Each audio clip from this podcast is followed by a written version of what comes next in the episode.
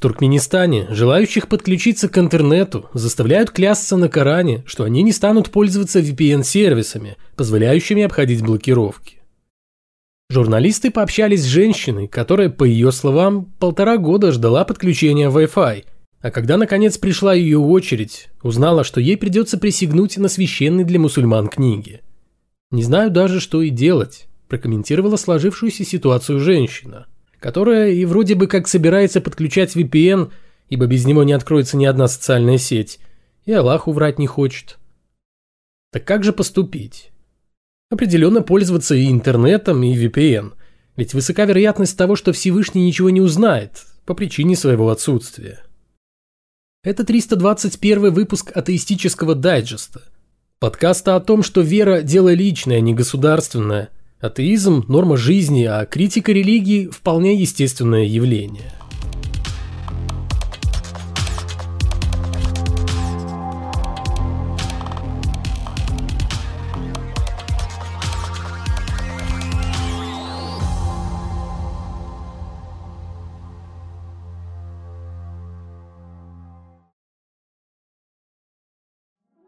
Православие в Греции является официальной религией, отчего в стране нередко возникают иногда забавные, а порой и печальные ситуации, связанные с чрезмерной наглостью сидящих на зарплате у государства служителей культа. В первый год пандемии именно с подачи церкви не утихали антиковидные и антивакцинаторские настроения. Но чиновникам в конце концов, похоже, удалось переманить на сторону здравого смысла большинство представителей религиозной организации. Хотя не последнюю роль в этом сыграли смерти как паствы, так и священников. Ибо коронавирусу плевать на то, что кто-то верит, будто в храмах ничем заразиться нельзя. Уже несколько недель в Греции бушуют лесные пожары. Но даже в обстановке чрезвычайной ситуации, когда все силы необходимо бросать на спасение людей и имущества, а также на ликвидацию очагов возгорания, церковь не упускает шанса обернуть трагедию в свою пользу. СМИ рассказали о байках, которые в последние дни активно распространяются на греческих сайтах. Речь идет о событиях, которые якобы произошли во время пожаров. Обе истории так или иначе связаны с необъяснимым, а от того чудесным спасением от огня либо православных храмов, либо мощей святых, либо и того и другого сразу. Одна быличка повествует о том, как на юго-востоке Центральной Греции, посреди полностью выгоревшего леса, нашелся уцелевший участок земли с православной церковью. Храм якобы оказался нетронутым, хотя вокруг все сгорело дотла.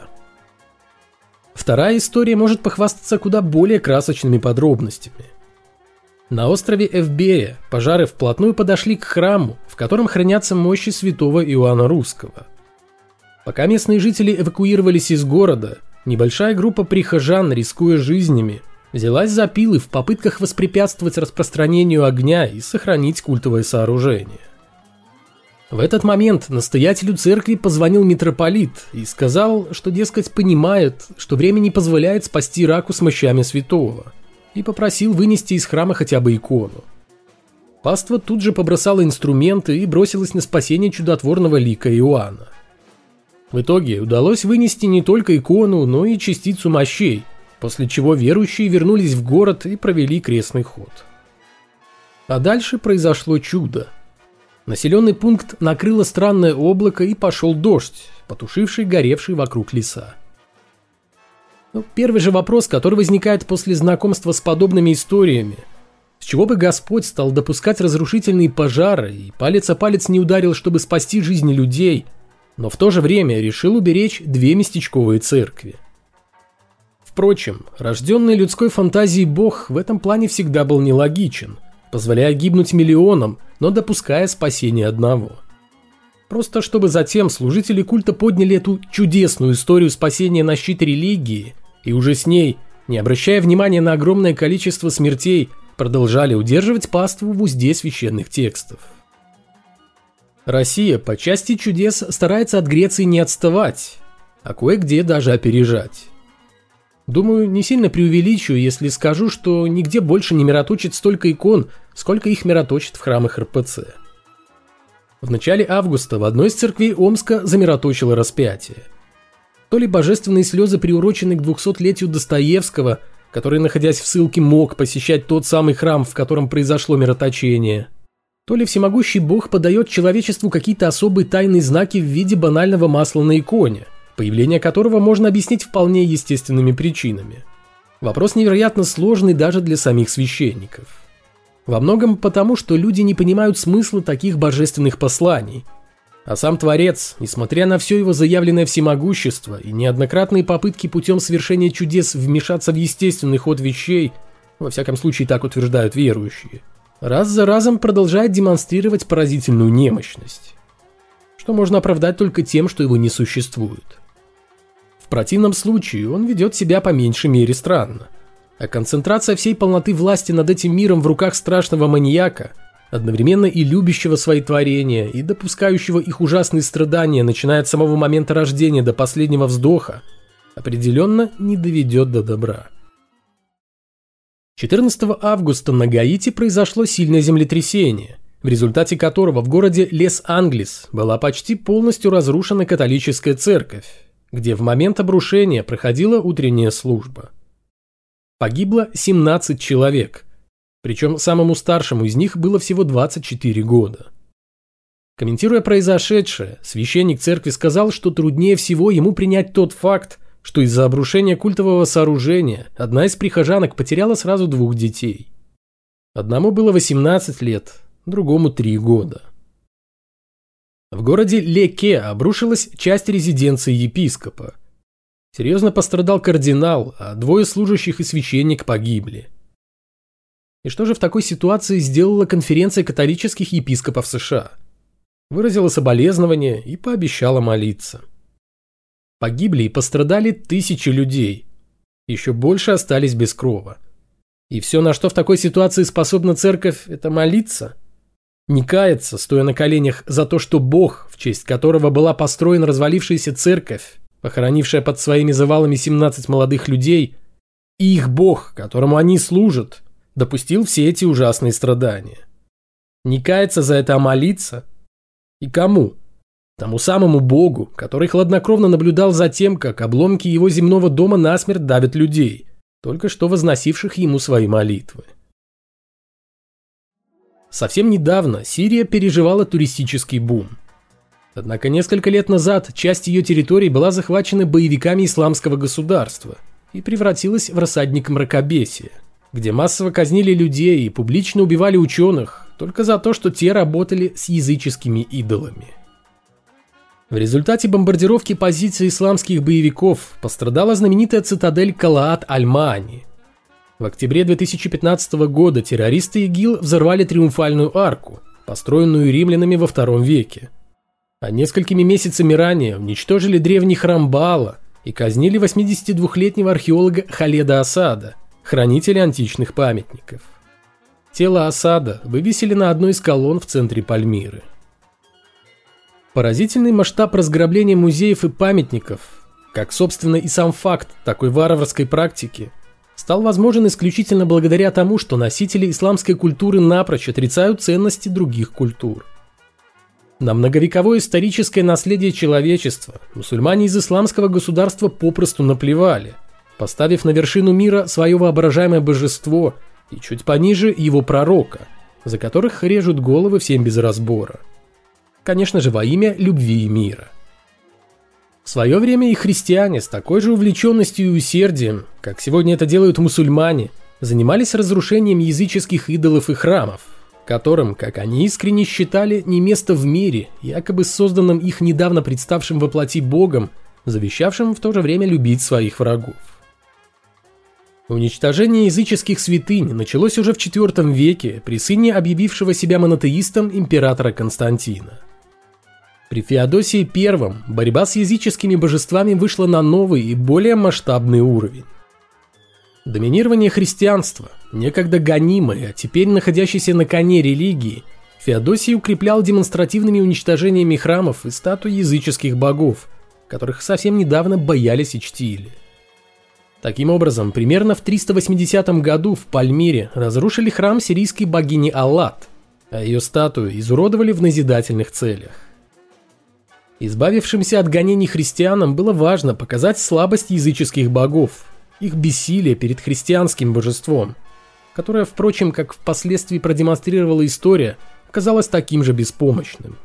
Настолько беспомощным, что его честь и достоинство нередко приходилось отстаивать в земном суде. После легкой расправы над богиней Аллат, которая ничего не смогла ответить вооружившимся крестом вандалам, Феодосий ввел тотальный запрет на совершение жертвоприношений и постановил разрушать языческие храмы на всей территории Римской империи. Тогда был стерт с лица земли храм Зевса в сирийском городе Апамея. Произошло это по инициативе консула Матерна Кинегия, решившего выслужиться перед императором и своим новоиспеченным богом. Впрочем, исламские боевики не только демонстративно уничтожали бесценные памятники прошлого, но и распродавали уникальные музейные коллекции, зарабатывая на этом баснословные деньги, которые в конечном счете шли на финансирование терактов, вербовку новых членов и закупку вооружения. По данным ЮНЕСКО, из древнего города Месопотамии Нимруда, современный Ирак, исламисты вывезли огромное количество древних статуй. Бросая вызов язычеству и расправляясь с ненужными идолами, религиозные фанатики при этом не отказывались от возможности наживаться на историческом наследии. Только лишь одна продажа находок из района Каламун, недалеко от Дамаска, принесла черным археологам 36 миллионов долларов. Именно эти средства явились стартовым капиталом для боевиков ИГИЛ. Всего же незаконная торговля предметами культуры и искусства ежегодно приносит криминальным группировкам от 3,5 до почти 6,5 миллиардов долларов, что уступает разве что торговле наркотиками и оружием. Таким образом, выходит, что большая часть средств, заработанных на культурном наследии человечества, сегодня тратится на финансирование деятельности дикарей с автоматами, прикрывающихся именем Бога. Бога, которому до всего этого нет никакого дела. И пока суть до дела, вполне себе можно забить на глобальные изменения климата, о которых в последнее время много говорят ученые. Потому что совсем скоро придет Иисус и все исправит. Такой точки зрения придерживается американский пастор Перри Стоун. Поняв буквально постулаты об Иисусе как о Спасителе, проповедник заявил, что напрасно христиан сегодня критикуют за отсутствие у них заботы об окружающей среде, ведь последователи Иисуса знают, чем все закончится – явится Спаситель и утвердит вечное царство блаженства, где уже не нужно будет думать о выбросах углекислого газа или таянии ледников. Давайте представим, что все христианство – ложь от начала и до конца. Что Иисус, если и существовал как историческая личность, то никаких чудес не совершал, был казнен за попытку устроить бунт и, в общем-то, мало чем отличался от целой плеяды других бродячих учителей – Представим, что Бог не посылал своего сына на землю, что тот не страдал за грехи человечества, да и что самого Бога нет. Что тогда? Какой Бог остается у человечества? Поскольку боги древнего мира благополучно приказали долго жить, став частью мифов и легенд, которые уже никто, как раньше, не воспринимает всерьез, получается, что остается только бог ветхозаветный. Этот жестокий, мелочный, капризный и мстительный творец, который объявил евреев своими любимчиками, обожает войны и постоянно требует жертвоприношений. Накануне своего распятия Иисус обещал вернуться. Да так скоро, что по его словам, или тем словам, которые ему приписывают, смерть не успеет познать то поколение людей, при жизни которого разворачивались трагические события Нового Завета. Но с обещаниями Сына Божьего как-то не срослось, и второе пришествие растянулось как минимум на долгие две тысячи лет. Несмотря на это, до сих пор существует немало людей, которые возлагают большие надежды на Христа, ждут его возвращения и пытаются усмотреть первые звоночки второго пришествия.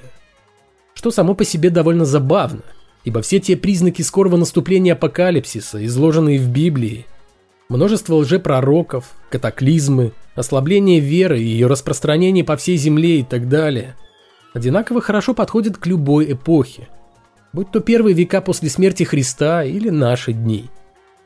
Похоже, кто-то кого-то очень сильно ввел в заблуждение, из-за чего обманутые предпочитают жить по принципу «после нас хоть потоп», к счастью, пока что не всемирный. Допускаю, что кого-то из верующей публики такие речи могут сильно оскорбить. Однако тем, кто спешит обидеться, я напомню, что эта обида станет еще одним подтверждением беспомощности их бога, который существует и всемогущ только на страницах священных текстов и в богатом воображении верующих.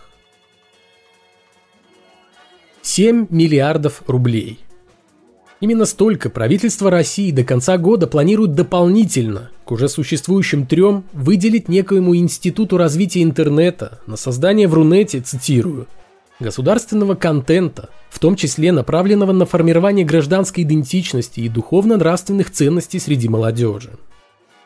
В 2022 году финансирование планируют увеличить еще в полтора раза. Приличный куш из запланированных средств обязательно урвут не только крупные сайты и телеканалы, но и наверняка религиозные организации. Кто-то больше, кто-то меньше, в зависимости от близости к главному гаранту любви к Богу на государственном уровне. В православной церкви, узнав, какие средства планируют влить в духовность, идею создания нравственно ориентированного контента поддержали обеими руками и ногами. Заместитель председателя синодального отдела по взаимоотношениям церкви с обществом и СМИ Вахтан Кипшидзе недвусмысленно дал понять, что в церкви будут очень рады, если православные проекты не останутся за бортом правительственной инициативы по возрождению традиционных ценностей среди населения – и тоже смогут поучаствовать в святом деле освоения бюджетных денег. Впрочем, уже сейчас с уверенностью можно сказать, что все эти средства уйдут в пустоту. А максимум, что получит конечный потребитель, и что будет отражено в отчете правительству, какие-нибудь комиксы на духовную тему, благо у РПЦ есть опыт в создании подобного контента, низкопробные мультфильмы о жизни и подвигах святых, передачки в стиле протеерея Ткачева и очередные антиабортные агитки – тем не менее, проблема заключается не в том, что деньги уйдут в бездонную дыру. К этому мы уже даже как-то привыкли. А в том, что на государственном уровне считают, что продвижение моральных ценностей невозможно без их привязки к религии и телевизионным пропагандистам. Ну что ж, посмотрим, как 10 миллиардов рублей окончательно, раз и навсегда, решат проблему пошатнувшихся в последнее время и духовных, и нравственных скреп. В который раз посмотрим.